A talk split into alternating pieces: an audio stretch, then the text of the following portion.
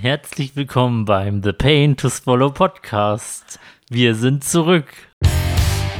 Podcast. The Pain to Swallow.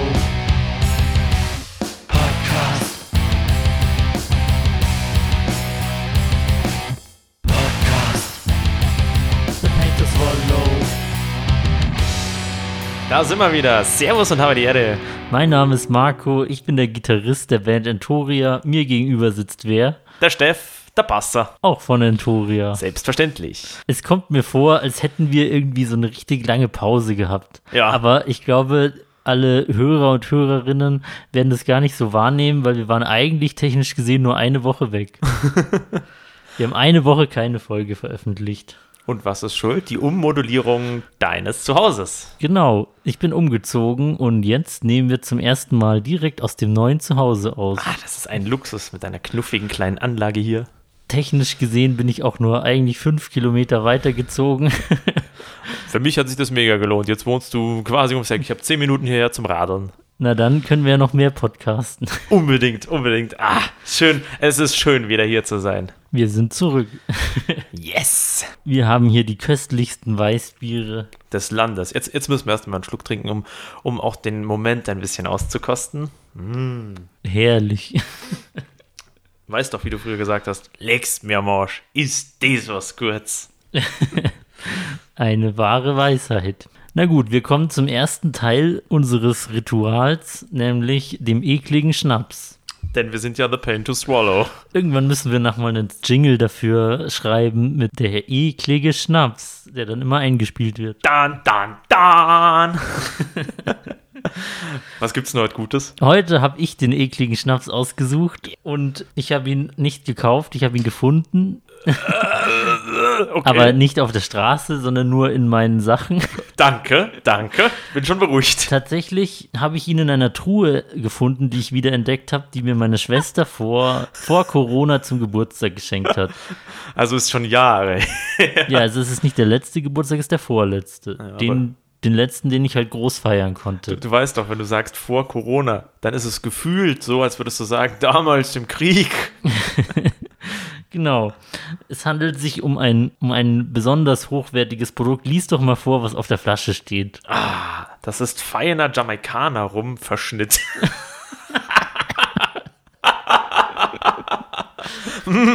Das ist eine Spirituose für Küche und Bar. Ich, ich, ich habe kurz echt Angst gehabt, dass da steht für, für, für Erwachsene und Kinder. zum Backen, zum Mixen für, für Cocktails und Punsch. Ja, Vom Purtrinken steht da zwar jetzt nichts, aber das will uns nicht aufhalten. nee, mit Sicherheit nicht. Bernsteinfarben. Also, es sieht jetzt nicht besonders gruselig aus. Schau mal, ich weiß, ich kenne die Marke zwar nicht, aber derjenige hat einen Doktortitel. Also muss es ja was Gutes sein. Und er heißt fast so wie, äh, soll ich das kurz erzählen? Da dürfen wir den Namen des, des Produktsdingers nennen? Dürfen wir schon, wenn wir dafür Werbung machen wollen. Na gut. Rauch heißt er, Dr. Rauch. Es gibt irgendeinen, ich weiß nicht, ist es ein Pflegeartikel oder ein Duftwässerchen und das heißt Rausch heißt die Marke. Und da bin ich mit einem von unseren Punkerspätzeln, den du auch kennst, durch die Mierspacher Innenstadt gelaufen und da kamen wir an der Apotheke vorbei und da stand dann eine große Schale mit diesen ganzen kleinen Duftwässerchen oder waren das Shampoos? Ich weiß es nicht. Und da stand drauf Rausch Probiergrößen und das hat uns phänomenal erfreut. Und ich hoffe, dass dieser Rum äh, genau dieselbe Wirkung hat. Also, Grüße gehen raus an meine Schwester, die diesen Rum quasi gesponsert hat. Und wir trinken auf sie. Lass uns mal dran riechen. Ja. riecht. Da, da, Riecht wie diese Rumaromafläschchen beim Backen. da, ich kann mir ehrlich gesagt noch nichts unter Rumverschnitt vorstellen. Was? Äh, Ich glaube, Verschnitt bedeutet nur, dass es mehrere Fässer waren. ja, ja, also quasi Rest. Wa- Wahrscheinlich haben sie mit einem Dampfstrahler rausgeschwappt und dann das Wasser gefiltert. Und dann noch ein bisschen Farbstoff rein, weil es ist sehr golden. Ja. Sieht fast aus wie Whisky. Ja, aber wenn er gut ist, dann machen wir unserem Namen keine Ehre. Also müssen wir sagen, Na dann gönnen wir uns diesen feinen Jamaika-Rumverschnitt. Auf Ex. In die Prost. Birne rein. Prost. Och. Das war okay. Ja, hat 38 Prozent. War trinkbar. Also der hat jetzt nicht schlimm gebrannt. Nee, Der war ziemlich mild. Bisschen, bisschen an der Zungenspitze vorne brutzelt was, aber ansonsten. Aber man muss auch dazu sagen, das war jetzt nicht dieses Rum-Erlebnis oder so. Wenn du mir das blind gegeben hättest, hätte ich gesagt, der Spirituose halt, aber frag mich nicht, was das war. Also du hättest den Rum nicht rausgeschmeckt. Nee, du? Schwer zu sagen. Jetzt, wo ich es weiß, bilde ich es mir ein, aber Ja. Man, man müsste den Test machen und, und der Cuba Libre trinken mit dem Zeug und mit einem, sagen wir mal, Havanna, Standard. Und dann mal schauen, ob man da irgendwie was rausschmecken könnte. okay. Dann leite ich mal zum zweiten Teil unserer Sendung über, nämlich Yes. dem Hörerfeedback. Oh, jetzt habe ich schon wieder Angst. Nein, diesmal ist es nichts Schlimmes. Okay, ich, ich habe nämlich, weißt du, ich habe gedacht, beim letzten Hörerfeedback habe ich, glaube ich, voll salty reagiert und voll gesagt, äh, man mag uns nicht. Äh. Es tut mir leid, also es sollte nicht so rüberkommen. Immer her mit der Kritik und auch wenn ihr sagt, ihr seid scheiße oder ich rede zu schnell oder ich rede zu viel und der Marco zu wenig, also immer her damit. Also, unser treuer Stammhörer, der Tobi, hat mir geschrieben Mhm. Und er hat auf etwas geantwortet, was du, glaube ich, in der letzten Folge, die veröffentlicht wurde, also der zweite Teil dieser Metal-Anekdoten, bla bla bla Folge, Mhm. äh, Metal Boulevard, bla bla Folge. Irgendwas mit Metal. Ja, genau. Auf jeden Fall hast du dann gesagt, wenn man Creator, den Charterfolg von Creator mit, äh, was weiß ich, Andrea Berg und so Florian Silbereisen vergleicht, ist das wie wenn man einen Elefanten vergleichen würde, der so und so viele Zuckerwürfel wiegt. Und unser treuer Stammhörer, der Tobi, hatte herausgefunden, dass ein Elefant im Durchschnitt 1.700.000 Zuckerwürfel schwer ist. Kann, kann der Tobi bitte mal äh, Tourguide in, in der Savanne werden und dann sagt, meine Damen und Herren, wir müssen bitte dabei bitte beachten, dass ein Elefant 1,7 Millionen äh, Würfelzucker schwer ist im Durchschnitt. Also, Man lernt nie aus bei uns, glaube ich, oder? Ja, richtig.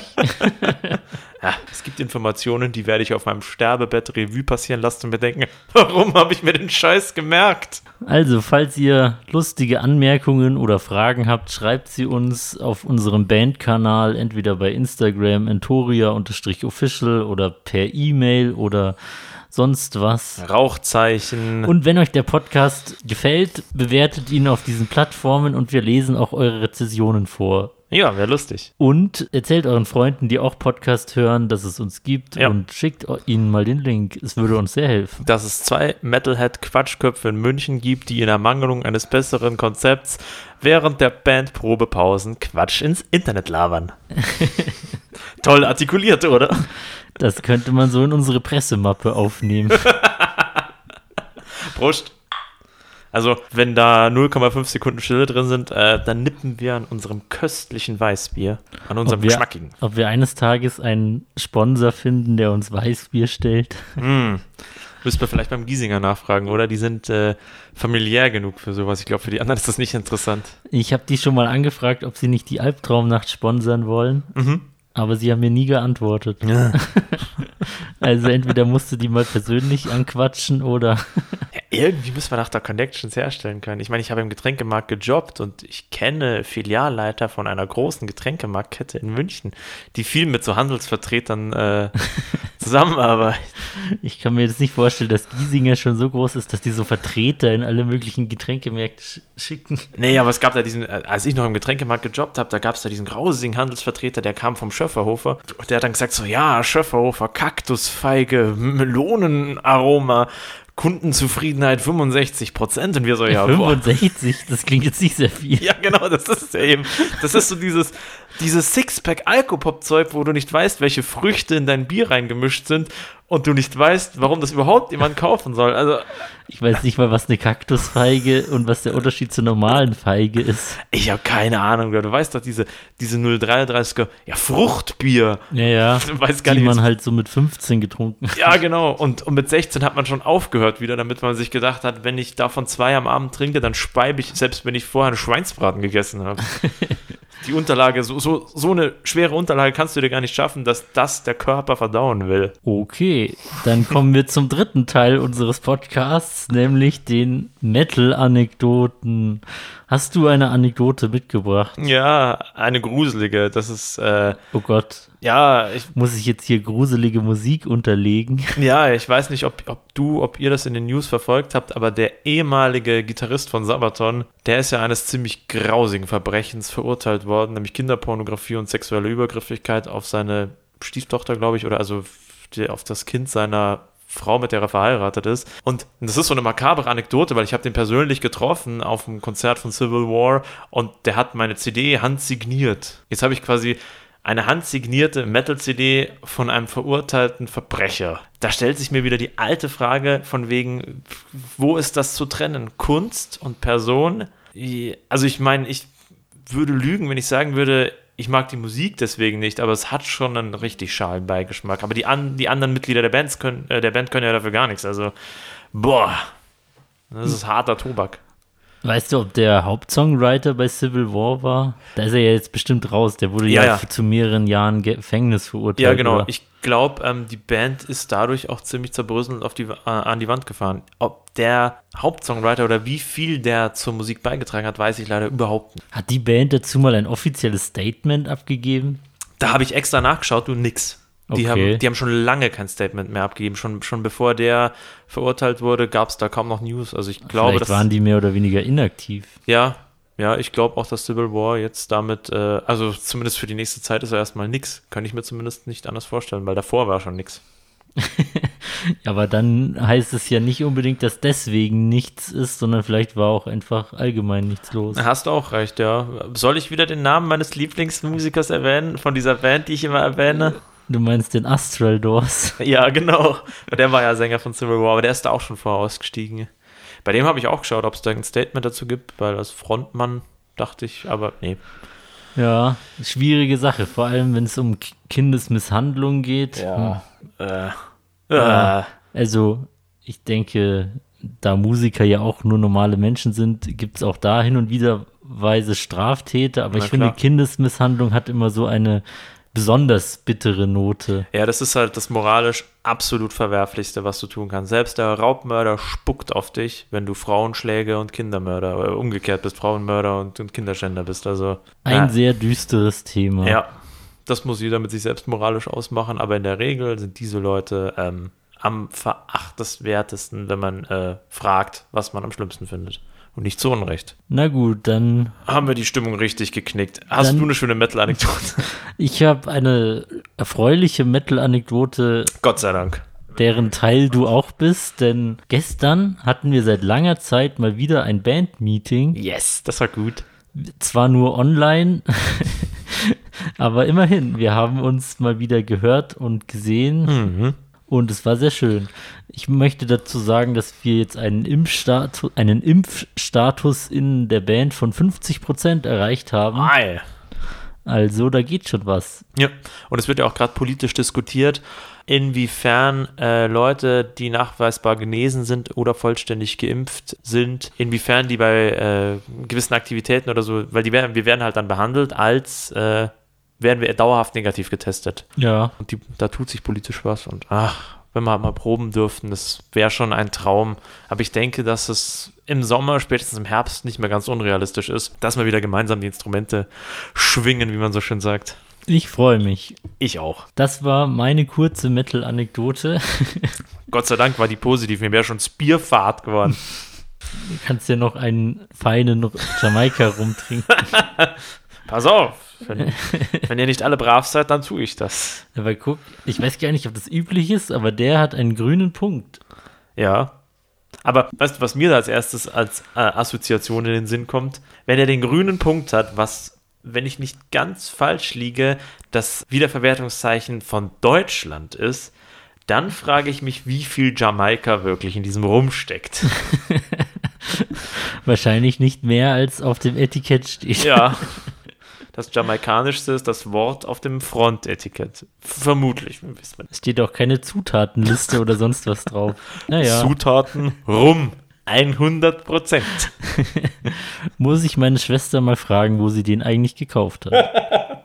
Aus einem zwielichtigen Van, der aber vom Heimweg neben mir gehalten hat. Ich kann dir jetzt leider gar nicht sagen, ob das ein höherwertiges Produkt ist, aber da es ein Verschnitt ist, nehme ich an, ja.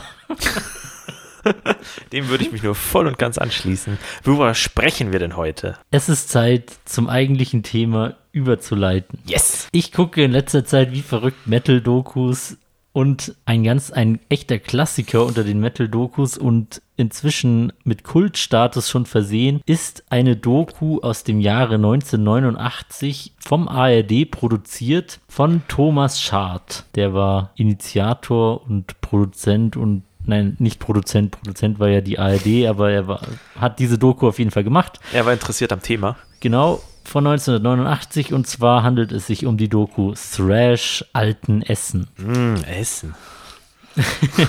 Es geht nicht um Essen und es geht nicht um Müll. Finde ich an der Stelle übrigens immer voll interessant. Wobei, eigentlich logisch jetzt, wo ich drüber nachdenke, aber diesen Witz von wegen Trash, den macht irgendwie gefühlt nur die Nicht-Metal-Szene, weil sie mit Thrash nichts anfangen kann. Ich glaube, das hat sich einfach so etabliert. Da, Thrash wurde ja in den 80ern groß, wo wahrscheinlich die Hälfte der deutschen Bevölkerung einfach sehr schlecht Englisch konnte und die es dann einfach so ausgesprochen haben. Ja, Trash, ja, ja, leuchtet voll ein. Und ich wüsste auch sofort, wenn, wenn ein Metalhead sagen würde, ich bin voll der Trasher, dann ist klar, dass es nicht Müll gemeint ist. ich bin voll der Fan vom Recycling, vom Abfall. Der Altpapiercontainer, das ist meine Partymeile. Glas, grün, braun, weiß, ich trenne alles. Und dann trenne ich mich von meinem Wertstoff. Genau, erst ausgestrahlt wurde diese Doku am 17. April 1990 auf dem deutschen Fernsehsender ARD. Da habe ich noch nicht gelebt. Ich auch nicht, aber so lang war es da nicht mehr hin. Genau. Und es wurde nie offiziell veröffentlicht, außer eben bei, diesem Fern bei dieser Fernsehausstrahlung. Deswegen gibt es das meines Wissens aktuell nicht auf DVD oder sonst wo. Schade eigentlich. Wir haben sie jetzt beide auf YouTube ge geguckt. Dauert ungefähr anderthalb Stunden. Ja, also wenn ihr es euch reinziehen wollt, findet man da sofort. Ja, findet man da sofort, hat auch einige Aufrufe, also es ist echt eine Kultdokumentation. Mittelpunkt der Dokumentation ist die Thrash-Metal-Band aus Altenessen Creator, aber es ist keine reine Creator-Dokumentation. Ich zitiere da jetzt mal vom, keine Ahnung, von der, von der Zusammenfassung. Es ist keine Creator-Dokumentation, es ist ein Stimmungsbild einer Region und Generation, der vornehmlich Jugendliche im Essener Stadtteil Altenessen im Vorteil hat. Ja. Äh, im Fokus hat. Äh, Finde ich, trifft es ganz gut. Mir hat die Doku gefallen. Und das wäre gleich meine allererste Frage, das habe ich mir sofort aufgeschrieben. Ich glaube, es ist der Offsprecher, der das sagt. Er sagt, Thrash ist eine Mischung aus Heavy Metal, Rock und Punk. Würdest du das so unterschreiben? Ich bin nämlich nicht sehr tief im Thrash Metal drin. Ich finde, das ist eine sehr präzise Beschreibung, weil diese ganze politische Richtung aus dem Thrash kommt aus dem Punk, die Härte natürlich ein bisschen aus dem Heavy Metal, wobei es schneller und noch härter ist als klassischer Heavy Metal. Ja. Und was war das dritte, was du gesagt hast? Rock. Rock, ja, klar. Rock'n'Roll, ja. Verzerrte E-Gitarren, ja. Also ich finde, das ist eine sehr gute Dokument äh, Beschreibung für so eine Dokumentation, ja. Cool, dann kann ich mir das als Definition für das äh, Genre merken. Die Dokumentation dauert, wie gesagt, anderthalb Stunden und sie hat so verschiedene Parts immer. Einerseits folgt man ein bisschen der Band Creator, deren Live-Shows auch immer mit eingespielt sind. Dann sieht man die auch immer bei den Proben und auch mal bei so einem Fotoshooting. Dann gibt es so ein paar Parts, die die Subkultur der Jugendlichen in alten Essen generell zeigen und auch andere Stimmen, die jetzt nichts mit der Thrash-Metal-Kultur zu tun haben. Die Lokalpolitik, oder? Ja, genau, aus dem Ruhrgebiet. Also Ja. so Stimmen der, der Bevölkerung. Mhm. Auch Ah. nicht zu Musik, einfach generell Ja. zu deren Umständen. Wie, wie geht's euch da im Leben, so nach dem Motto? Um das für unsere Zuhörerinnen und Zuhörer zu verorten. Ich war auch sehr erstaunt. Altenessen, das ist ja in diesem Film oder in diesem Beitrag eine richtig krass ausgezehrte und äh, runtergewirtschaftete Industrieregion. Also da sieht's recht abgebrochen aus. Ja, das hatte ich auch gar nicht so auf dem Schirm. Ich habe mich dann auch ein bisschen damit beschäftigt, ähm, wann da so im Ruhrgebiet eigentlich das mit dem Kohleabbau so den Bach runterging. Kann ich später auch mal was dazu sagen, aber das würde ich jetzt nach hinten verschieben erstmal. Weißt du, weil, wie ich das gesehen habe, war meine Impression so, ja, leck mich am Arsch, der erzählt da, dass er 800 Mark verdient als äh, Zivildienstleistender und dann hat er gesagt, dann musst du irgendeine Anschaffung tätigen, 500 Mark waren dann weg und von dem Restgeld musste er dann irgendwie über die Runden kommen. Und ich dachte mir so, boah, ist das krass, ey. Und wir hocken hier da, wir haben beide das Privileg gehabt zu studieren, sitzen hier vor deinem fancy Aufnahmeequipment, also das ist ein ganz anderes Feeling als Grundstock für die Musik, die du machst, fand ich. Also, das war einfach nicht beklemmend, aber ich wollte gleich meinen Hut ziehen, weil ich mir denke, so, für die ist das, äh, für uns ist das ein geiles Hobby und das macht super viel Spaß und nimmt auch einen ordentlichen Platz in unserem Leben rein, aber für die ist das halt alles. Also. Ja, genau. Im Ruhrgebiet war es ziemlich kritisch zu der Zeit und die Arbeitslosenquote war, glaube ich, beinahe 10 Prozent. Mhm. Und die Jugendlichen haben da so ein bisschen auch den Ausweg aus dieser ganzen Sache in der Thrash-Musik gesucht und haben halt auch versucht, andere Wege zu gehen und dann mit ihrer Band erfolgreich zu werden. Also im Sinne von Creator hat es ja sehr gut geklappt, Ja. bestimmt bei vielen anderen nicht. Fand ich sehr interessant bei diesen alten Live-Gigs. Wenn man mir nicht, also wenn man mir gesagt hätte, schau dir mal diese junge Metal-Band an, hörst dir mal an und dann versuch mal zu erraten, wer das ist. An der Stimme hätte ich Creator tatsächlich erkannt. Sehr markante Stimme vom Frontman. Ja, die Musik ist äh, von Creator, die da schon ihr drittes Album veröffentlicht haben. Wow. Extreme Aggression, wo der, zumindest der Titelsong wird einmal live eingespielt und ja, auch einige weitere Songs von dem Album, aber auch von den älteren Sachen. Und ähm, ich finde es krass, wenn man diese Live-Parts sieht von den Konzerten. Ich, ich finde, die, die Leute in der Crowd gehen irgendwie mehr ab als bei allen Konzerten, als ich, wo ich jemals war. Das ist geil, weil das war auch das allererste, was ich mir auf meinem äh, Spickzettel hier aufgeschrieben habe. Wie die Leute da, die jumpen einfach auf die Bühne. Keine Security, die springen vor der Band auf die Bühne, springen in einer Wucht zurück rein, wo ihr sagt, dass die sich da nicht gegenseitig die Köpfe brechen, ist ja Irrsinn. Ja, da äh, heutzutage gibt es ja meistens bei den größeren Stages einen, so einen Graben zwischen Bühne und ähm, Menge, Ja. wo auch dann Sicherheitsleute stehen. Gab es damals alles nicht. Nein. Vorne drängen sich die Leute und sie gehen ab ohne Ende und sie dauernd klettert irgendwer auf die Bühne und springt dann halt Stage-Diving-mäßig wieder in die Menge. Und Ja, aber mit, mit einer Wucht, gell, und so quasi gerade nicht so, dass noch der Ellbogen so voraus. Heftig, also. ja, also bei diesen Live-Parts habe ich mir immer gedacht, wow, damals ging es mehr ab als heute. Ja, das ist so eine Mischung aus Metal und Randale im Feeling. Also da geht's, da, da geht's richtig zur Sache. Auch ein total krasses Feeling, wenn du denkst, so, die Band steht oben, geht ab. Die fürchtet sich auch nicht. Die haben nicht irgendwie Sorge, dass da jetzt einer von den Fans kommt, das Mikro umreißt und sagt, wo man heute immer nicht weiß, ob es passiert, wenn da jemand auf die Bühne springen würde. Ja, Also, da war auch quasi eine gute Kommunikation, nun verbal vom Feeling her zwischen Band und äh, Publikum. Ich glaube, wenn ich mal eine Zeitreise in die 80er machen würde, dann würde ich gerne mal auf so ein Konzert gehen. Und vor allem, das ist ja, äh, wann das 89, gell? ja. Also ein bisschen über 30 Jahre her. Aber wenn du die Leute siehst, die Mode komplett anders. Das alles sieht anders aus, einfach so. Ja, damals kam halt, glaube ich, dieser ganze Jeans-Look so richtig aus Amerika zu uns und alles war Jeans. Aber auch da, da waren auch die Männer, die hatten Hotpants an, da, da war von den Oberschenkeln nichts bedeckt. ja. Das war, das wäre heute eigentlich, ich kann mir das nicht vorstellen. Also, ja, da gibt es auch geile ähm, Bilder von, von Lemmy, wo er in solchen Hosen da rumsteht. ich gönn's allen total, hätte da überhaupt kein Problem damit. Aber heute, man sieht keinen, der so rumläuft. Also kein Mann. Ja, die Mode hat sich halt auch geändert. Ja, genau.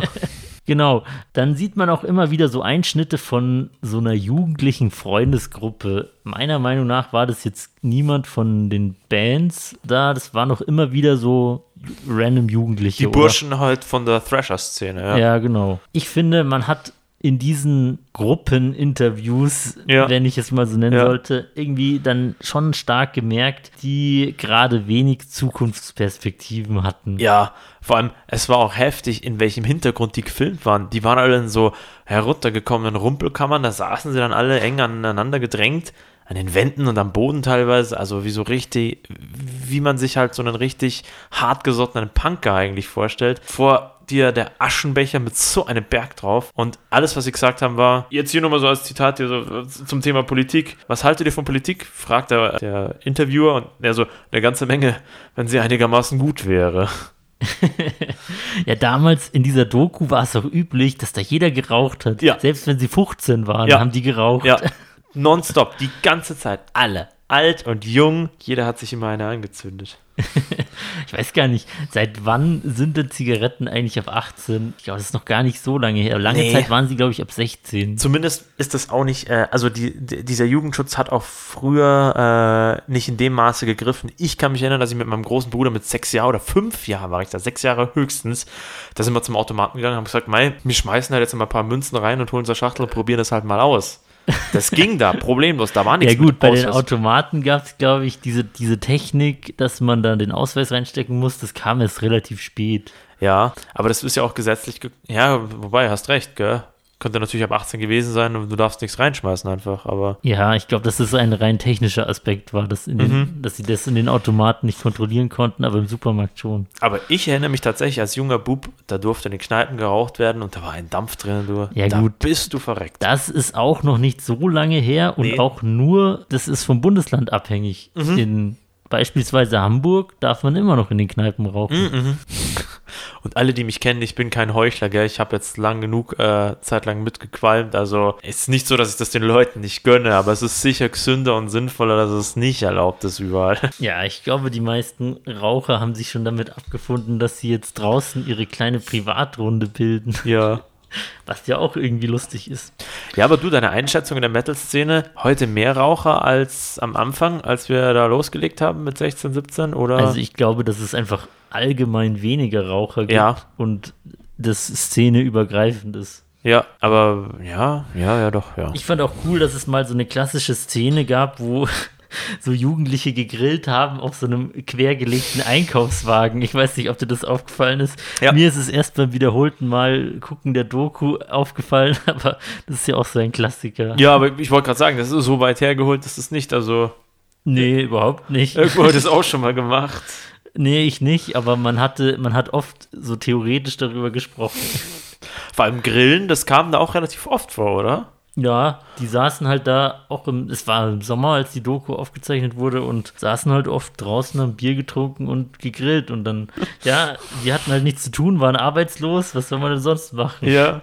Vor allem das Feeling generationenübergreifend. Ich weiß nicht, ob du dich an diese Szene erinnerst. Da waren sie dann im, im ich nehme an, Hinterhofgarten vom Vater von einem von den Burschen. Und der Vater kommt raus, nicht ganz so älterer Herr, sagen wir mal knapp über 60 vielleicht, äh, mit Hemd und, und Anzugshose in der Freizeit. Also Zigarettenozund.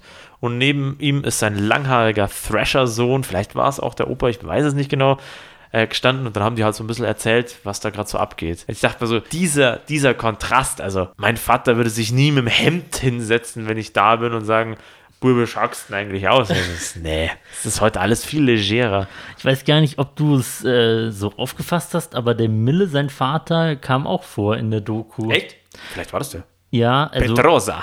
ja, Milles Vorfahren sind ja aus Kalabrien in Italien. Mhm. Also sein Vater ist auch vorgekommen, hat dann auch mal so gesagt, ja, dass, dass sein Sohn mit der Musik quasi nicht viel verdient und auch noch nicht auf eigenen Beinen stehen kann. und dass sie, sie nichts mit der Musik, also quasi nichts verdient, aber der Manager kriegt ja ganz viel. Echt, ja, ja, glaube ich schon. Und dann von den paar Kröten, also ich zitiere jetzt mal, von den paar Kröten kaufen sie neue Instrumente, das ist alles. Bitter, ja. Gut, der Mille war, glaube ich, 16, als das erste Creator-Album aufgenommen wurde. Boah. Der war da noch in der Schule. Klar ist man da noch auf die Eltern angewiesen, Klar, aber ja. auch da hat es ein bisschen Start gebraucht, bis man dann auf eigenen Beinen steht, sag ich mal. Hin und wieder sieht man auch den, in einer so einer Szene sieht man auch den Creator, Bassisten Rob Fioretti Mhm. beim Zivildienst, wo er in so einem Altersheim arbeitet. Erinnerst du dich da noch drauf? Ja, das Der ist dran. cool. Ja, ja. Das war auch so eine relativ lange Szene, die eigentlich unkommentiert geblieben ist. Ja. Was auch für die Doku, ähm, sag ich mal, maßgebend ist. Man muss dazu sagen, wenn man sie guckt, es ist 30 Jahre her. Ja. Damals waren Filme und Dokus noch anders und sehr viel langsamer als Es heute. zieht sich alles ein bisschen, ja. Es zieht sich alles, man sieht oft Szenen, die einfach unkommentiert dargestanden sind Ja. und wo man irgendwelchen Leuten zuguckt. Was nicht das Schlechteste ist, muss ich einfach mal dazu sagen. Ja, ne? das ist halt dem Zeitgeist geschuldet. Heutzutage heutzutage würden solche, heutzutage muss es auch in Dokus mehr Action und Spannung geben. Vor allem muss es ganz einfach schneller gehen. Du könntest heute keine eineinhalb Stunden Doku mehr mit. Ich würde mal sagen, wenn man das inhaltlich zusammengekürzt hätte, dann wäre eine halbe Stunde draus geworden, oder? Ja. Also, ohne dass Oder es schlecht ein, reden ein soll. sieben Minuten Galileo-Beitrag. Ja. Gott, mit einer Off-Stimme, die sagen würde: Hier sieht man die Thrasher in alten Essen. Das ist der Mille. Jo! Und dann wird es gleich losgehen. Ich kann dir nachher auch noch eine, eine Kritik von Mille selbst zu dieser Doku sagen. Er, fand, er selbst fand sie nämlich nicht ganz so gut. Echt? Ja, kann ich dir nachher auch noch erklären. Spannend. Aber lass uns doch noch ein bisschen über die verschiedenen Bilder sprechen, die da so gezeigt wurden. Wir haben jetzt schon Creator angesprochen, die in dem Moment auf die ihre erste Europatour gegangen sind. Da sieht man sie so, wie sie den Bus packen und dann sieht man auch so ein paar Live-Einschnitte Ja, immer wie- wieder Wie es dazwischen. losgeht, ja. Dann sieht man diese Jugendliche, die so ein bisschen interviewt werden. Und man sieht ähm, die Bevölkerung, die ganz normale, die da auch teilweise gegen einen Autobahnbau protestieren, gegen die A52. Ja. Der ältere Herr da, der da an der Front mitläuft äh, und erklärt, dass er da halt gerne sein Lebensamt schön verbracht hätte und dann, ich Ja, weiß weil da waren so Schrebergärten, die Ja, dann genau. irgendwie plattgewalzt worden wären Wo- und Wohnhäuser. wollte gerade fragen, war das sein, sein Schrebergarten oder war das sein Wohnhaus, was da bedroht war? Eins von beiden. Ich glaube, es war sein Schrebergarten. Es wurden auch, er zeigte auch Häuser, die da irgendwie platt gemacht werden sollten. Ich weiß nicht, ob das seins ist. Ja. Ja, heftig. Also in die Situation zu kommen, das ist, glaube ich, äh, sehr belastend. Wenn du sagst, hier die Wohnung, wo ich, ich glaube, er hat gesagt, so 30 Jahre oder so wohnt er da. Und ich meine, selbst wenn seine Wohnung nicht platt gemacht wird, sondern nur sein Gärtchen, wo er halt gerne die Zeit verbringt, das wird sicher ungemütlich, wenn die Autobahn da vorbeizieht. Ja, wenn sie überhaupt noch stehen bleibt. Ja, genau. Ich zitiere auch nochmal aus der Doku: Ein Baum ist doch mehr wert als eine Autobahn, Ja. sagt er. Das würde man heute nur radikal Grünen in den Mund legen, dieses Zitat. Erinnerst du dich noch auch an diesen Typen, den sie vor seiner, vor seinem Gartentürchen da Ja, interviewt ja, haben? ja. Und dann sagt er, seid ihr von der, CDU? Ja, ihr seid von der CDU, dann brauche ich nichts mehr sagen. Wir sind nicht von der CDU, wir sind nicht von der CDU. Wenn ihr von der CDU seid, könnt ihr gleich abhauen. Und die Frau immer so ein Und- bisschen beschwichtigend, so nach dem Motto, ich weiß nicht mehr, wie er hieß, so, Mani, jetzt Kim, jetzt, jetzt nicht, nicht so aufregen, gell? Die, die sind ja nicht die Leute da, die wollen doch bloß ein bisschen ratschen. wenn, wenn die Doku in Bayern gewesen wäre, hätte sie so gesprochen. Ja, genau. Und dann sagt er, seid ihr von der CDU? Und der Interviewer dann so, nein, wir sind nicht von der CDU, keine Angst. Angst? Ich habe doch kein, ich habe noch nie Angst vor der CDU gehabt. Ja, wir können das nicht von uns behaupten. Bei uns gibt es die CSU und die re regiert hier immer absolutistisch bei uns. In absoluter Mehrheit. Das Söder Maki, Grüße gehen raus an unseren äh, König Brust. Wo wir jetzt ganz einfach mal dreist sagen. Hast du noch ein paar Zitate, die du aus dieser Doku jetzt gerne vorlesen Ja. möchtest? Und zwar, wo, ähm, da ging es um das Thema, äh, ich glaube, Gewalt, Aggression und er, äh, einer von den jungen Burschen meinte dann so, aggressiv kann man nur auf irgendwelchen Ämtern werden.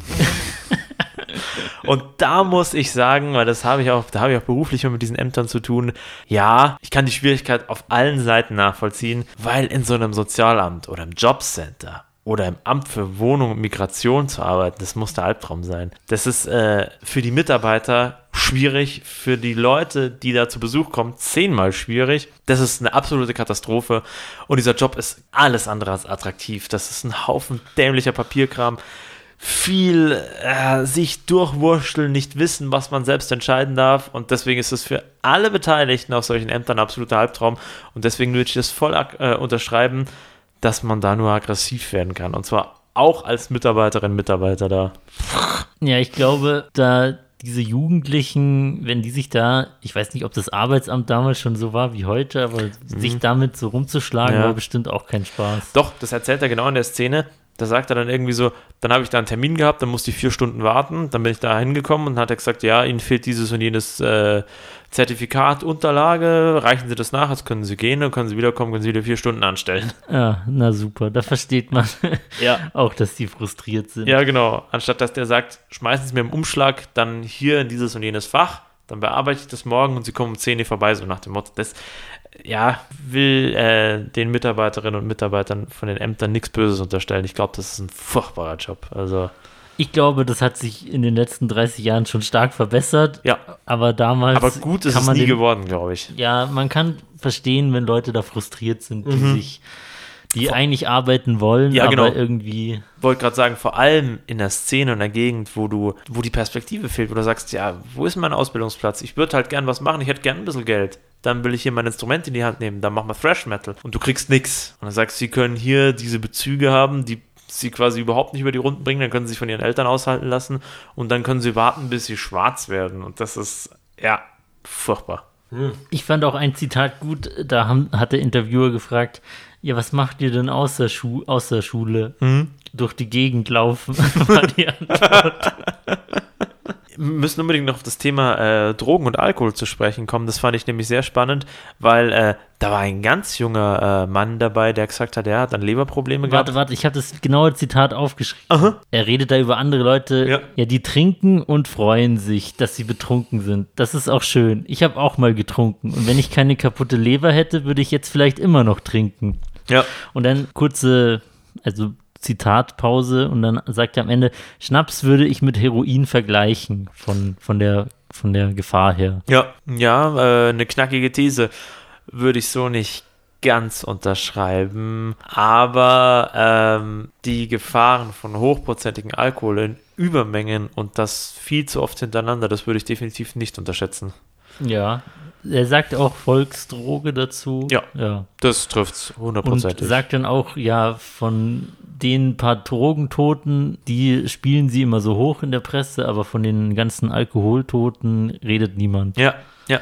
Das ähm, Interessante ist halt, äh, im Alkohol stirbst du halt fast ausschließlich an den Spätfolgen und an den Folgeerkrankungen. Mit Heroin kannst du dir den goldenen Schuss verpassen und bist du sofort tot. Oder mit irgendwelchen Aufputsch-Amphetaminen, Methamphetamin-Derivaten, da kriegst du einen Herzkasperl, egal wie alt du bist, oder schwere Organschäden.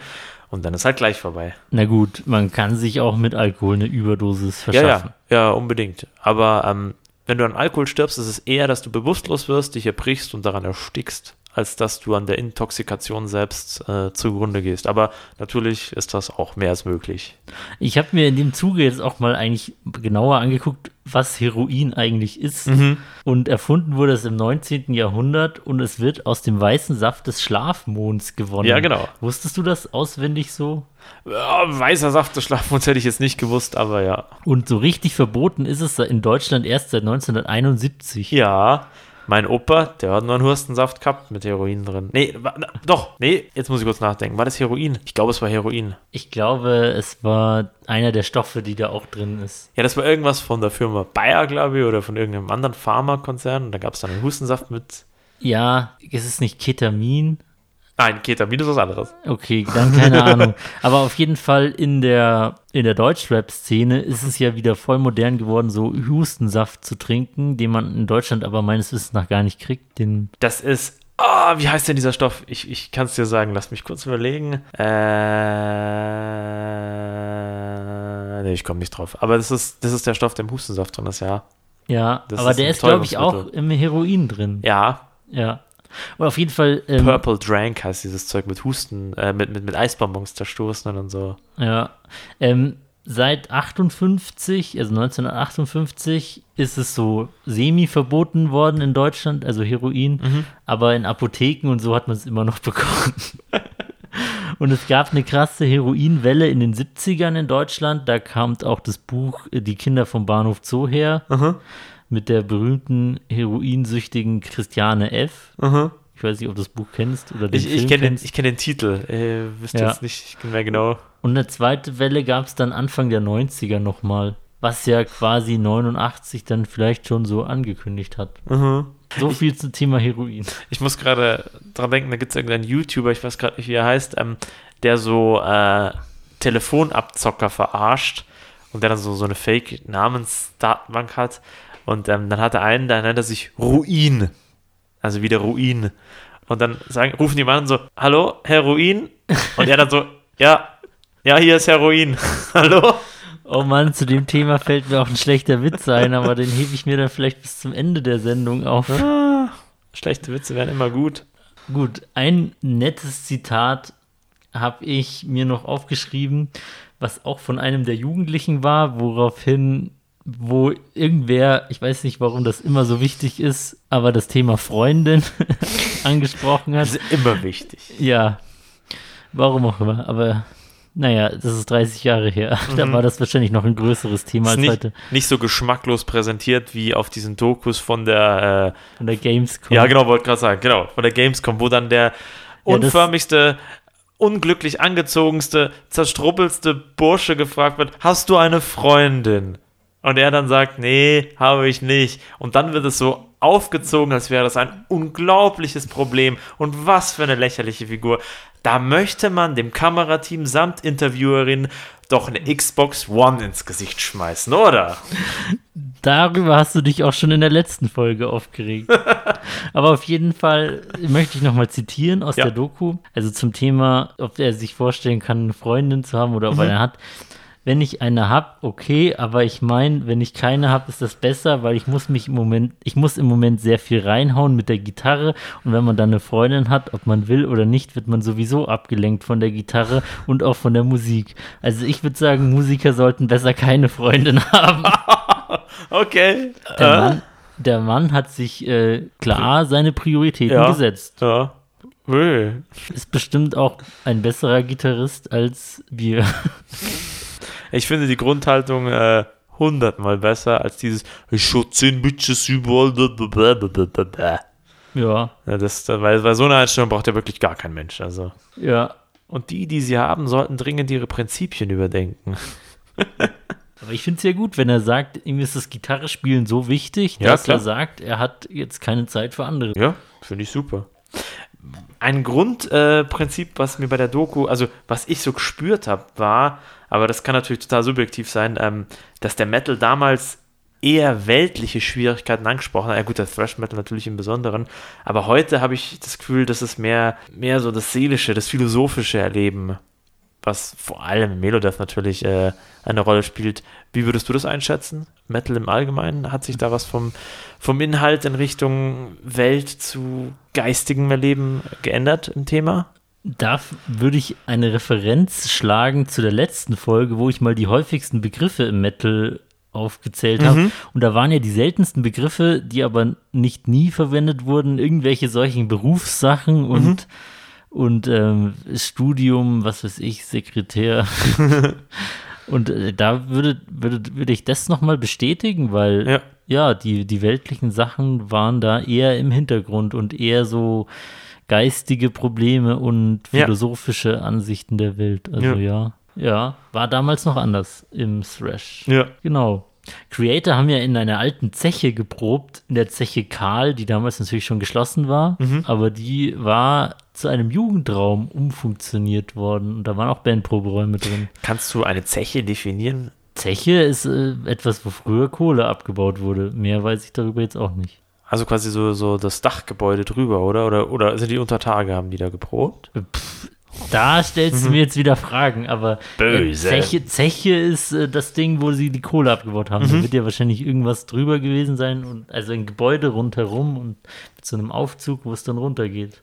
Creator unter Tage. Also keine Ahnung, ob die da jetzt im Kellerraum geprobt haben oder einfach tagsüber, Ja. aber auf jeden Fall. Ich glaube, an dieser Stelle möchte ich mein allgemeines Ruhrgebiet-Sätzchen noch aufsagen, was ich mir da rausgesucht habe. Oder vielleicht willst du noch ein Bier, dann machen wir eine kurze Bierhol- und Klogehpause. Ja, total gerne. Ich würde gerne noch ein Bier trinken. So, da sind wir wieder nach einer erfrischenden Klopause. Mit einem frischen Weißbier. Aber beim Podcast kann man das, glaube ich, nicht hören, weil wir schneiden die Lücke einfach raus, ne? Ja, wer weiß. The magic of digital editing. Auf jeden Fall war mir das persönlich vor dieser Doku gar nicht so bewusst, dass es mit dem Ruhrgebiet und dem Kohleabbau schon sehr, sehr früh so bergab gegangen Ja. ist. Habe ich auch nicht gewusst. Ich habe gegoogelt, die Kohlekrise begann schon Ende der 50er Jahre. Wow. Da wurde die erste Zeche geschlossen. Die erste Zeche wurde am 31. Januar 59 geschlossen und das war die Zeche Lieselotte bei Hattingen. Die haben die Zechen dort alle so lustige Vornamen. Wie gesagt, die Zeche Karl mit C war die, die dann zu so einem Jugendproberaumkomplex umgebaut wurde. Mhm. Von 59 bis 63 waren dann 13 Zechen insgesamt geschlossen im Ruhrgebiet. Da muss doch ganz eindeutig auch der Spruch von wegen die Zeche prellen herkommen, oder? Das weiß ich jetzt nicht. Was könnte das bedeuten? Ich meine, gab es da ein Essens? Gab es da eine Kantine in jeder Zeche? Das weiß ich nicht. Weil das würde, das würde dann sehr einleuchten, aber absolut überzeugt davon, dass das damit zusammenhängt. Sprichwortexperten, unseren Zuhörer und Zuhörerinnen, schreibt uns in die Kommentare, oder? Und, und ich dachte immer, du wärst ein Sprichwortexperte. Nein, ich bin ein Sprechgesprächsexperte im Sinne von, dass ich viel schwafeln kann. aber ja, nee, Du das bist in diesem Podcast für dummes Gerede zuständig, während ich immer von einem Themenpunkt zum nächsten Mhm. überleite. Du hast mal am Anfang gesagt, ähm, du bist der Moderator und ich bin der Experte. Oder der Schwafler. Ja, genau. Und dann, dann habe ich, ähm, kennst du die Otherland-Romane von Ted Williams? Ganz berühmte Fantasy-Saga, sind solche monströsen, fetten Bücher. Ich glaube nicht. Da gibt es eine Szene, wo ähm, der Antagonist oder einer der Hauptantagonisten, Dread heißt der, nach Mordred, äh, quasi in Anlehnung an den äh, Sohn, Verrätersohn von, von König Artus. Und äh, dem sein Vater sagt in dieser virtuellen Welt dann so: Nenn mich nicht Vater, das ist impertinent. Gibt es da nicht so einen Blind Guardian-Song? Ja, ja, Otherland, Welcome to the Otherland, ja. Nee, Ähm, aber gibt es nicht Mordreds irgendwas? Mordred's Song gibt es auch, ja, aber der bezieht sich. Also, es gibt einen Song über die Otherland-Romane, der heißt Otherland von Blind Guardian, und es gibt Mordred's Song, aber der bezieht sich auf den Mordred natürlich aus äh, der König Artus-Sage. Jetzt habe ich irgendwie Bock, diesen Song wieder anzuhören. Ich kenne den, also ich kenne den und ich weiß, dass ich ihn voll oft gehört habe, aber ich habe da nichts im Kopf. Ja, willst Ja, gut, ich muss mein Klischee erfüllen, gell? Pain inside is rising, I am the fallen one. Das ist Mordred's Song. Ist das eher so was Ruhiges? Ist das eine ruhige Nummer? Mm, dramatisch, Ballade. Also schon Also- bombastisch, aber langsam. Also eher so getragen. wie der, der Bart-Song. Mhm. Okay. Nur, nur mit, mit viel Schlagzeug und viel Ring.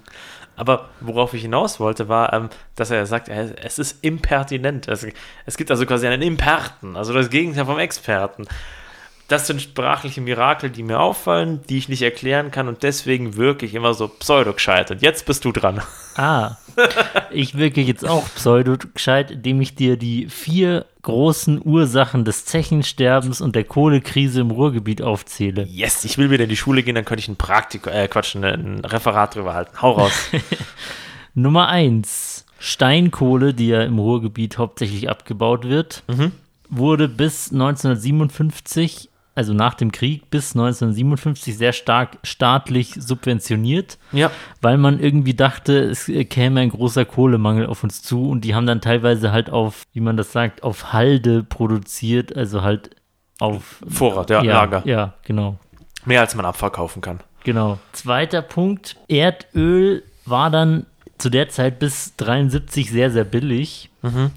Und dann ist die Nachfrage von Steinkohle gesunken und man hat mehr auf Erdöl gesetzt. Ab 73 gab es dann auch eine Ölpreiskrise und dann wurde auch das teurer. Mhm. Auf jeden Fall ist der, der Marktanteil von Steinkohle von 87 Prozent auf 60 gesunken auf dem Boah. Energiemarkt. Ja. Und dritter Punkt, Braunkohle und Kernenergie waren Alternativen zum auf dem Energiemarkt eben.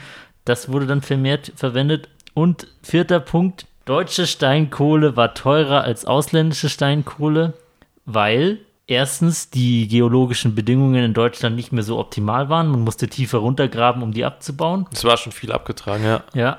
Und auch, das ist jetzt eigentlich das Positives, äh, deutsche, Berglö äh, deutsche Bergarbeiter haben höhere Löhne bekommen als im Ausland. Deswegen war sie natürlich auch teurer. Und die Infrastruktur in Deutschland zum Transport war jetzt nicht so optimal. Krass. Und da waren zum Beispiel die Schienennetze irgendwie besser ausgebaut. Weil die Krise für die Arbeitnehmer, die kann ich total nachspüren. Stell dir vor, du arbeitest 30 Jahre im Bergbau, dann heißt es so, und jetzt ist es vorbei. Jetzt Ja. bist du 50 Jahre und jetzt kannst du schauen, wo du bleibst. Ja, und dann musst du dich erstmal nochmal umorientieren. Ja, genau, Und ich glaube, in dem Alter ist das quasi Ja, das selbst heutzutage ja, ja, schwierig. völlig, völlig. Also, ähm, ja, ich würde sagen, ähm, ein Weißbierschlückchen auf die vielen, vielen hart arbeitenden Menschen im Kohlegewerbe. Ne? Ja. Also, Prost. Muss man auch mal ganz klar anerkennen. Also wie gesagt, 89, Arbeitslosenquote in NRW 10 Prozent. Das heißt, jeder Zehnte ist arbeitslos Ja. gewesen. Und das ist das, wenn ich mich recht erinnere, stärkst bevölkertes, stärkst bevölkertste Bundesland der Republik. Ja, und auch das stärkst bebauteste, Ja. glaube ich. Grenzen die Städte ja quasi aneinander. Ja, genau. gibt's keinen Von, von Stadt zu Stadt zu Stadt. Okay, das war mein kleiner, Kleines Referat. ja genau. Ist schön. Wir Jetzt- lernen hier viele Sachen. Möchte ich noch ein paar Zeilen der Kritik an der, an der ganzen Dokumentation loswerden. Oh, ich bin gespannt, ja? Da habe ich zwei Zitate. Einmal von Creator-Chef Mille Petrosa. Mhm. Er ist äh, im Großen und Ganzen sehr unzufrieden mit der Doku. Ich bin gespannt. Ich lese mal vor und ich zitiere: Ein absolut destruktives Bild von Essen und unserem angeblichen damaligen Umfeld. Schad, also der Typ von der Doku, hat, Ja. ein, hat alle Interviewsequenzen mit mir rausgelassen und stattdessen lieber besoffene Schrebergärtner gezeigt. Was man auch sagen kann, ja, es gibt keine direkte Interviewszene von Mille. Wollte gerade sagen, also ähm, das Urteil, was bisher, finde ich hart, aber ich könnte nicht widersprechen. Also das kann man tatsächlich genauso sehen, ja. Ich glaube, er ist mit einer vorgefertigten Meinung über das Ruhrgebiet und die Menschen, die dort leben, an die Sache herangegangen. Krass. Es war so quasi damals genau wie heute, wenn man eine Subkultur zeigen wollte und die, äh, sagen wir mal, in der ja, Standardkultur nicht anerkannt ist, dann wird die immer so krude und dämlich wie möglich dargestellt. Und das war wohl auch damals schon so. Ja, wahrscheinlich ist es nur aufgrund seines hohen Alters der Dokumentation heute Kult geworden. Ja, genau, ich wollte auch sagen, also ich persönlich, aber ich kann natürlich nicht sagen, ich war nicht mal auf der Welt, als die Doku gedreht wurde, ähm, hätte das so nicht rausgelesen. Ich habe gedacht, da ist ein Abschnitt von Thrash Metal, wie hart das Leben da ist. Aber natürlich, ähm, wenn er sagt, hier, die zeigen hier nur die besoffenen Vollidioten in dem größten Gerümpelladen und wir hatten auch schöne Zeiten und natürlich haben wir alle hart rangeklotzt, hat er recht. Also, Ja, Es wird und ich finde es tatsächlich auffällig, dass über Creator so viel gesagt wird, aber wirklich zu Wort kommen tun sie nicht. jetzt wo du es sagst, da habe ich jetzt auch so gar nicht so drüber nachgedacht, aber ja. Dann ein zweites Zitat von Andreas Stoney Stein, wie er genannt wurde, war damals zu dem Zeitpunkt erster Manager von Creator und auch verantwortlich dafür, dass sie überhaupt ihren Plattenvertrag erst bekommen haben, den ersten. Da kamen halt so Typen, die auch mal einen Kasten Bier bezahlt haben und wir wurden gefilmt. Oh, das ist schon, schon sehr tendenziös. Also, ich meine, natürlich kann man das in der Doku nicht sehen, aber leuchtet schon ein. Wenn die sagen, hier Jungs, äh, ich kaufe euch den Kasten Bier, dann hockt euch da hin und erzählt mal was. Und wenn ich die halt dann als versoffene, verzweifelte, äh, abgestürzte darstellen will, dann ist das der günstigste Weg dazu, ja. Ja, ja, wenn das so ist, ist es dreist, muss ich schon sagen, ja. Trotzdem fand ich die Dokumentation gut. Also, hä. gut und interessant auf jeden Fall. Ja, genau. Das ist echt, wow, die Diskrepanz, das ist, das ist Sozialkultur. Da kann man viel drüber diskutieren. Das ist mega geil. Einfach weil es ein Spannungsverhältnis gibt. Das ist nicht so einfach schwarz oder weiß. Ja, alles eine Frage, wie man es darstellt Ja. und was man zeigt und was man nicht. Spannend wäre jetzt zu wissen, welche Interviews mit Mille zum Beispiel aufgezeichnet wurden. Genau. Und was er da gesagt hat, und wenn er gesagt hat, hier, ihr seid Gradler, weil ihr stellt uns den Bierkasten hin und sagt, erzählt mal was von der Gegend, dann schauen wir natürlich aus wie die letzten Gradler. Das wäre natürlich eine berechtigte Kritik, mehr als berechtigt. Ja, also leider können wir dazu nichts sagen, weil, wie gesagt, es gibt kein, wie sagt man so schön, Szenen, die es nicht in den Film geschafft haben, Ja. kein, kein Deleted Scenes. Wann sprechen wir über die Doku von Eisregen? Es gibt eine Doku über Eisregen, davon weiß ich jetzt gar nicht. Ja, die suche ich raus, da sprechen wir mal drüber. Da gibt es nämlich eine Passage, wo, wo so ein sehr verwirrter junger Mann sagt, es geht in dem Lied um Tod und Mordschlag und das hat äh, in die vollendete Doku geschafft. Und das zeigte so richtig, wie blöd man die Leute da darstellen wollte. Und äh, quasi die Doku von Eisregen, das ist halt so ein Produkt seiner Zeit, da kann ich das voll rausführen. Bei, bei der Doku jetzt von Alten Essen, da bin ich mit dem Zeitgeist nicht verknüpft. Deswegen habe ich die wenn, wenn die Leute von Creator das so empfunden haben, diesen, diesen Spottfaktor oder dieses, wir wollen jetzt mal so krude, wie wir es halt können, darstellen, konnte ich nicht rausfühlen. Deswegen fand ich die Doku durchweg in Ordnung und gut und spannend und kritisch. Ist diese Eisregen-Doku irgendwann mal auf irgendeiner DVD von denen dabei gewesen? Oder wo, in welchem Rahmen wurde die jemals veröffentlicht? Ich frage unseren Meister, den Manu, den Gitarristen von Ethoria, ähm, der weiß, welche Doku ich meine. Dann schauen wir uns die mal an. Vielleicht ist es auch nur so ein Beitrag von 45 Minuten, aber es war schon was Längeres. Manu, falls du diese Folge hörst, schick's uns, ohne dass wir extra nochmal nachgefragt Ja. haben.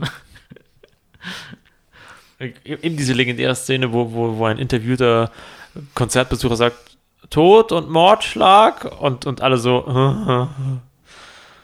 Und der Aufsprecher immer so Sachen erzählt wie, ja, das klingt zwar alles sehr tiefgründig, aber letzten Endes wird nur der Tod gefeiert und bla bla bla bla bla. Also quasi immer so dieses, es klingt deep, aber ist es gar nicht und es ist alles nur oberflächliche Publicity und im Grunde nur Rotz, der irgendwie provozieren will, was ja der Metal-Szene mehr als einmal im Leben vorgeworfen wird und wurde. Hm. Da könnte ich polemisch werden. Ihr spürt das. War jetzt nicht so böse. Irgendwann machen wir noch ein Format, das heißt abgekotzt und da kotzen Der- wir uns über bestimmte Themen Der. Steff regt sich auf. Oh, er hat wieder was, wo du richtig böse sein kannst. Du, ey. Nee, wir haben ähm, die wichtigsten Aspekte, denke ich, ähm, durchgekaut. Okay, dann würde ich sagen, beenden wir unser Gespräch über die Metal-Doku Thrash Alten Essen. Schaut sie euch auf YouTube an. Ja, auf jeden Fall. Also lohnt sich. Ist unterhaltsam. Manche Szenen kann man ein bisschen vorspulen oder sie schneller ablaufen lassen. Langatmig, ja. Aber ähm, das ist auf jeden Fall ein interessanter Sozialabriss und ein deeper dive into the history of the thrash metal of Germany. Genau. Quasi ist das jetzt schon die zweite Folge, die wir der Band Creator widmen.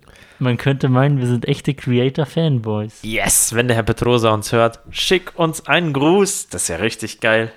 Erinnerst du dich noch an das Creator-Konzert, was wir auf dem Bang Your Head Festival besucht haben? Keine Erinnerung? Doch, Da haben Creator gespielt und dann haben sie Civilization Collapse gespielt, wo wir schon äh, ausführlich gesprochen haben. Und ich weiß noch, dass ich da, da war es furchtbar heiß, dass ich da so, so Asianudeln gekauft habe und am Boden saß. Und dann haben wir uns noch ein paar äh, Whisky Cola gekauft. Und dann hatten wir einen dermaßen Durst. Und da gab es so eine, so eine Waschmeile mit Toiletten und, und, und ganz vielen Wasserhähnen.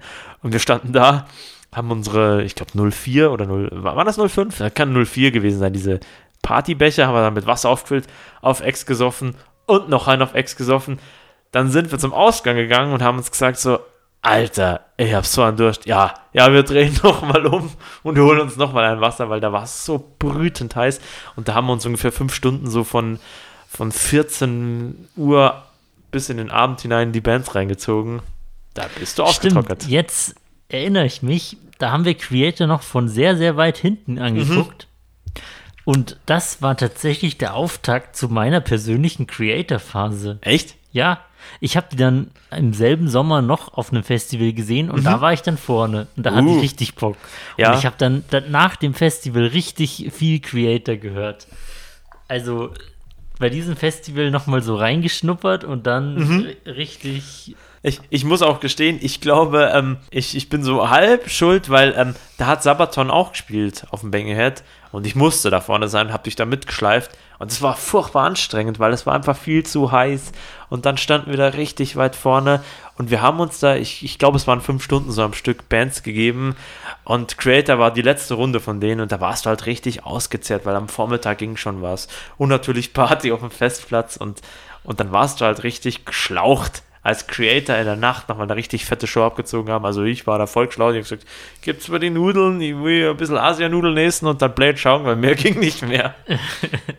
Hat richtig Spaß gemacht. Aber war das der Abend, wo wir dann zum Zeltplatz zurück sind, uns kurz ausgeruht haben und dann nochmal ins Partyzelt gegangen sind bis Das- morgens? Das kann sein, ja. Boah, dieses Partyzelt. Soll ich das, soll ich das unseren Hörerinnen und Hörern erzählen? Wenn du möchtest. Ja, gerne. Das war äh, Bang Your Head Festival, wer es nicht kennt, Baden-Württemberg, richtig? Ja, wir haben es auch schon mal irgendwann erwähnt, Ja. aber natürlich kennt nicht jeder jede Folge. Ja, da gab es ein, ein Partyzelt, wie es halt auf vielen Festivals gibt, was lange noch äh, mit Metal-DJ und, und Strip-Show da, weswegen wir nicht da waren, aber die war halt da. Und man muss dazu sagen, es war ein Partyzelt auf der Camping Area. Genau. Das heißt, du durftest alles mitnehmen, also Getränke, sonst was. Genau, wir haben gerade den Punkt verpeilt, weil da gab es, war das ein Aldi oder ein Lidl-Zelt? Das war eine von den großen etablierten Supermarktketten und die hatten ihr Verkaufszelt neben dem Partyzelt. Und ähm, dann gibt es ja diesen bekannten Geschlechtsverkehrsschnaps, nennen wir ihn Ficken, nennen wir es doch beim Namen. Ähm, den hätte es gegenüber gegeben und wir haben dann, äh, wir waren zu spät dran, weil die haben auch, äh, wie normaler Supermarkt um 20 Uhr, haben sie dicht gemacht. Und dann waren wir, aber das glaube ich auch schon in einer anderen Podcast-Folge erzählt, da gab es nämlich dann Feigling-Stammball. Einer hätte 2,50 Euro gekostet oder du hast ja eine Stange mit 10 für 10 Euro kaufen können. Und da haben wir natürlich gesagt, ja dann nehmen wir halt 10 Euro und dann hauen wir uns diese kleinen Shots da rein. Aus irgendwelchen Gründen waren auch auf dem Campingplatz keine Glasflaschen verboten. Ja, Allerdings waren wir natürlich pseudo-kluge, erfahrene Camp äh, Festivalgänger Ja. und haben trotzdem kein Glas mitgenommen, Ja. obwohl wir uns eigentlich hätten normales, gutes Bier mitnehmen können. Naja. Und ich weiß noch, ich bin damals da äh, in dem Partyzelt vorne zur Bühne, wobei ich, äh, da können wir politisch drüber diskutieren. Ich bin überhaupt kein Fan von irgendwelchen Strip-Shows. Ich finde, dass das Ich bin nicht. schon kein Fan davon, wie du das Wort überhaupt aussprichst. das ist dein Problem. Nee, ich finde, das ist nicht im Zuge der Gleichberechtigung. Aber ist in dem Fall jetzt, das stellen wir mal nach hinten an, man konnte da vorne hingehen und dann kam die, ich würde mal sagen, Bühnenkünstlerin her und hatte den Kopf zwischen den Knien eingeklemmt. Und ich dachte, sie wollte mir den Kiefer brechen. Dann hat sie so einen Schnaps in den Mund geschüttet. So ein Jackie Cola. Mein Gott, das war so grausam, ey. Bäh. Aber es war ganz schön dünner Jackie Cola, da war mehr Cola als Jackie. Ja, das war ein ordentlich gestrecktes Quatsch. Und was ich bis heute nicht vergessen habe, ich habe den DJ, der hat, wir waren da richtig lange auf dieser Party, bis vor Feierabend. Ich glaube, es wurde schon, es hat angefangen, wieder hell zu werden. Ja, genau. Und ähm, ich habe den irgendein Lied gefragt und er hat gesagt, das spielt er, das hat er nicht gespielt. Nach auch Stunden später hat er das nicht gespielt. Aber da haben wir es richtig krachen lassen. Es hat echt Spaß gemacht. Was bei dem Festival haben wir ja vorher im, im Vorgespräch, möchte ich fast sagen, zum Podcast äh, diskutiert haben. Das war eines der Festivals, da hast du für alles nochmal ein paar Scheinchen hinlegen müssen. Oder? Ja, Parkticket, äh, bist mit dem Auto aufs Festivalgelände äh, gefahren, 10 Euro. Ja. Du wolltest den, den ersten Festivaltag, also diesen Warm-up-Tag erleben, nochmal 30 Euro. Du wolltest, weiß ich gar nicht mehr. Ich glaube, wir haben auch nochmal fürs Campen nochmal ein paar Euro. Es war nicht viel. 10 Euro, Ja. 5 Euro vielleicht. Aber es war halt richtig dreist, weil ähm, die Warm-Up-Party, die Bands waren im offiziellen Line-Up vertreten. Und man dachte sich halt, mei, diese Bands sind halt in dem Ticket, was ich gekauft habe, mit inbegriffen. War aber nicht so. Sondern du musstest nochmal Ticket lösen. Wir haben halt gesagt, naja, jetzt sind wir hier, ein bisschen feiern, jetzt haben wir aufgebaut, jetzt haben wir schon, sagen wir mal, ein Drittel verpasst von dem, was gespielt hat, dann können wir uns das komplett schenken, weil das waren wirklich, ich glaube, 35 Euro, also es war irgendwas so knapp unter 40, wo du sagst so, "Uah, wenn ich das einfach mal so aus der Portokasse hinschmeiß, habe ich aber ein schlechtes Geschäft gemacht. Ja. Ich weiß nicht, wie es heutzutage ist. Vielleicht haben sie jetzt auch einen Festpreis. Aber ganz ehrlich, da hätten sie lieber einfach gesagt, wir machen das Festival von, von Grund auf teurer. Ja. Und dann hast du halt alles drin. Ja, ich muss auch sagen, ähm, also trotz dieser finanziellen Widrigkeiten, ähm, es hat super viel Spaß gemacht. Also es war ein schönes Festival. Ja, mal sehen, ob wir eines Tages nochmal hinfahren. Ja. Und wir hatten, ich hatte auch vorher meinen, meinen Bang Your Head Becher erst in der Hand, Ja. den ich erst wiederentdeckt habe und jetzt dekorativ aufstellen werde. Und was auf jeden Fall sonnenklar und auf jeden Fall sicher ist, wenn wir zusammen auf dem Festival fahren, müssen wir ein paar Zeilen irgendwo vor einer Show von einer Band, die wir uns reinziehen, aufnehmen, damit wir den Podcast abspielen können und dann besprechen, oder? Vielleicht finden wir ja irgendwelche random Leute, die ins Mikrofon grölen, The Pain to Swallow. Der Podcast von Entoria. Oder wie man uns auch manchmal nennt, Entoria. Entoria, ja, aber wir sind ja britisch. Geht es eigentlich auch anderen Bands der Underground-Szene so? Mal einer die Hand hoch. Wenn ihr jemanden kennt, der in einer Band spielt oder ihr eine Band kennt, wo ihr sagt, das spricht man nicht so aus, schreibt uns das bitte. Gerade spontan fallen mir nur Underground-Bands ein, die einen offensichtlich englischen Titel tragen. Zum Beispiel? Sacrifice in Fire. Ja, gut, aber keiner würde Sacrifice in Viere lesen, oder? Oder Hailstone. Die sind doch Heilstone, oder? Heil, Heilstone. Ja, ist auch ein interessantes Thema. Wie viel Prozent, ähm, überhaupt generell, Bandsna bei Bandnamen eher englischsprachig, oder? Oder Latein. Ja. Wobei dann ist die Aussprache auch klar definiert. Ja, bei uns kann man halt raten, gell? Was heißt eigentlich Ex-Deo übersetzt? Äh, aus Gott, Okay. aus des Herrn.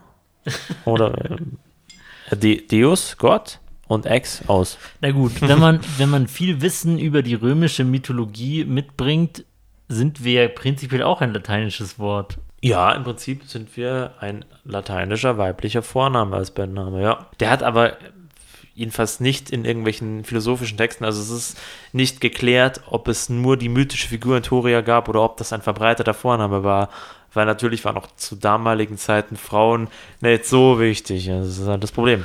Wie in den in langen Zeiten der Geschichte. Ja, genau. Wenn ihr jemanden kennt, die Entoria heißt, schreibt uns. wir hätten sie gerne als Gast in diesem Podcast. Also ganz ohne Schmarrn, ich halte das für keineswegs abwegig, dass das ein anerkannter Vorname jetzt auch noch ist. Ja, vielleicht nicht unbedingt in Deutschland, Ja, hm, aber ich glaube, in den USA stehen die Chancen nicht schlecht. na gut. Außerdem gibt es eine französische Firma, deren Ja. Namen ich nicht nennen möchte, doch heißt sie sehr genauso wie unsere Band. Und dann gibt es immer Bands, die das Wort Entoria mit weiteren Buchstaben vorne und hinten dran noch. Ich komme gerade nicht drauf. Dann gibt es noch Entorion und. Ah, Stellst du dir auch manchmal vor, wie diese, diese französische Firma Entoria bei Google eingibt und das zweithäufigste Ergebnis ist irgend so eine komische deutsche Band? ich, ich kann leider kein Französisch, deswegen kann, kann ich es nur klischee-mäßig. Aber so. Oh, it looks like uh, there is a German uh, heavy metal band. Looks like called like our company. What, what is going on here? Wir setzen unsere Bekannte, die Isabel von Flame or Redemption, die ja aus Frankreich ist, mal darauf an, dieser Firma zu schreiben. Ja. Bis zum nächsten Mal, zum nächsten Podcast suche ich raus, wie es heißt, wenn du dialektal und hochsprachig in deiner Muttersprache aufwächst. Da gibt es nämlich einen Fachbegriff dafür, aber der entfällt mir jedes Mal. Auch das hatten wir schon mal in irgendeiner Folge, Ja, aber verdammt. keine Ahnung. Ich glaube, an dieser Stelle wird es Zeit für einen schlechten Witz. Ja, ja, ich glaube, jetzt kommen wir sonst nur noch ins Schwafeln rein. Bin ich immer für zu haben, aber ist gut, ist gut. Ich, ich, ja, ja. Ich ja. werde jetzt sogar mal improvisieren, weil mir während der Folge einer eingefallen ist. Mhm. Also, was sagt ein Junkie, wenn man bei ihm an die Türe klopft? Heroin. Heroin. ja, ein, ein, ein passend, ein, ein Witz, den man unter der Tür durchschieben kann, aber auf der nächsten Seite aufklappen möchte und sagt, gut, dass ich ihn habe. Ja, wie gesagt, improvisiert. An dieser Stelle, glaube ich, gibt es nur noch zwei Sachen zu sagen. Ja, Zum einen, wir sind wieder da. Genau, ich wollte gerade sagen, das Erste ist, was wir sagen, schön, dass wir wieder in Mikrofone reden können und wir machen weiter wie bisher, oder? Weil gab ein positives Feedback. Genau. Es macht Spaß für Schreibt euch uns, zu wenn, erzählen. wenn ihr irgendwelche Anregungen, Fragen oder Kooperationsvorschläge habt oder Metal-Dokus, die wir uns unbedingt mal ansehen müssen. Auf jeden Fall. Wir werden uns noch mehrere reinziehen. Bevor wir zum Schlusswort kommen, mein lieber Marco, noch eine Frage. Wenn ich mit dem Markus von den Cherry Bombs und Liebesbriefen einen Podcast machen würde, würde jede Folge fünf Stunden dauern und wir würden uns als Thema Metal vornehmen und danach über die traditionellen Muster im peruanischen Regenwald im äh, Sockenstricken sprechen. Also es würde so abdriften und es würde so eskalieren. Das, äh, ich fand es ursympathisch, hat super viel Spaß gemacht, bei den Cherry Bombs aufzutreten und ich hoffe, dass wir das mal nochmal machen können. Also, wer die Crossover-Folge von The Pain to Swallow und ähm, Liebesbriefe und Cherry Bombs noch nicht gehört hat, Oh, checkt mal deren ähm, Podcast-Kanal aus. Da gibt es eine Folge von uns beiden. Sie werden bestimmt auch noch mal bei uns zu Gast sein. Ja, Wenn jetzt hier mit dem Umzug alles geregelt ist, werden wir generell vermehrt mal Gäste haben. Wenn ihr irgendwelche Fragen, Anregungen und Kritik habt, schreibt uns auf Instagram entoria-official oder podcast.entoria.de. Erzählt euren Großeltern und Nichten und Neffen von unserem Podcast. Euren inhaftierten Brüdern und Schwestern, dem verstorbenen Großonkel und allen, die ihr kennt. Genau, denn wir leben von Mund-zu-Mund-Propaganda. Und von Mund-zu-Mund-Beatmung. Alles klar. An dieser Stelle gibt es jetzt nur noch eine Sache zu sagen und das Yes. ist Teil Des des Schiffs, Teil der Crew, Teil des Schiffs, Teil der Crew, Teil des Schiffs, Teil der Crew.